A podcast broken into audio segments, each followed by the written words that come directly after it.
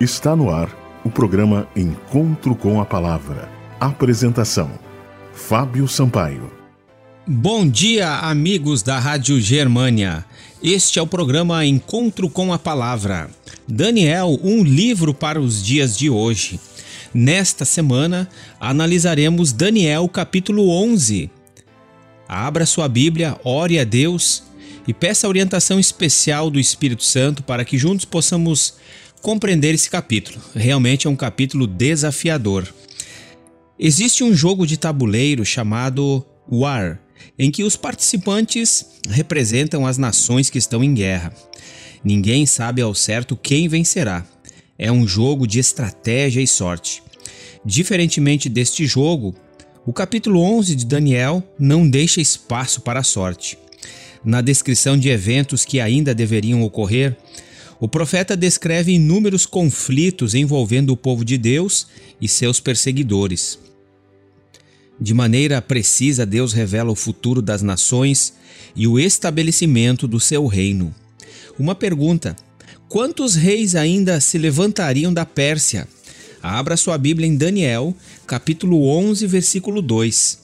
Visto que Daniel teve esta visão no terceiro ano de Ciro, os três reis que o sucederam no trono da Pérsia foram Cambises, o falso Esmerdes, e Dario I.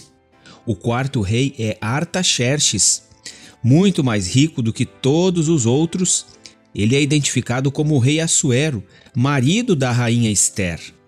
O capítulo 11 de Daniel é uma continuação, um desdobramento dos capítulos 9 e 10. Nós vemos um conjunto completo começando com o capítulo 8, 9, 10, 11 e 12, o capítulo final do livro.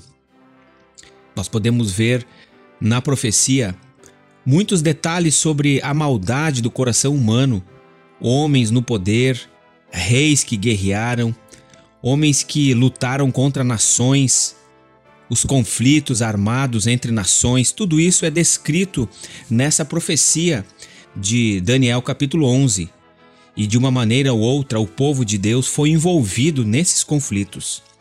De acordo com a visão, o que o quarto reino faria contra a Grécia? Daniel capítulo 11, versículos 3 e Daniel capítulo 8, versículo 7. O verso 2 diz que o quarto rei, identificado como Xerxes, empregaria toda a sua riqueza contra o reino da Grécia. A península grega era a única parte do Mediterrâneo Oriental que não estava sob o domínio persa. Em 490 a.C., Dario o Grande, predecessor de Xerxes, fora detido em uma tentativa de subjugar os gregos. A fim de controlar essa importante área do Mediterrâneo, Xerxes ajuntou o maior exército da história.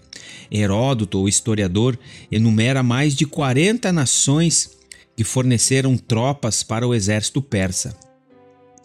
Assim como descrito na profecia, Xerxes empreendeu tudo contra o reino da Grécia, mas foi vergonhosamente derrotado.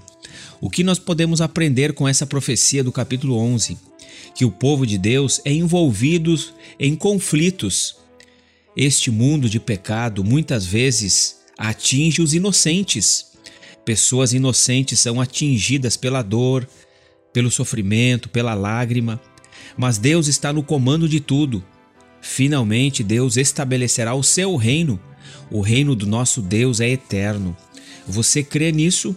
Apesar de toda a maldade humana, Deus domina e em breve Deus estabelecerá o seu trono, Deus estabelecerá o seu reino e o reino de Cristo jamais passará.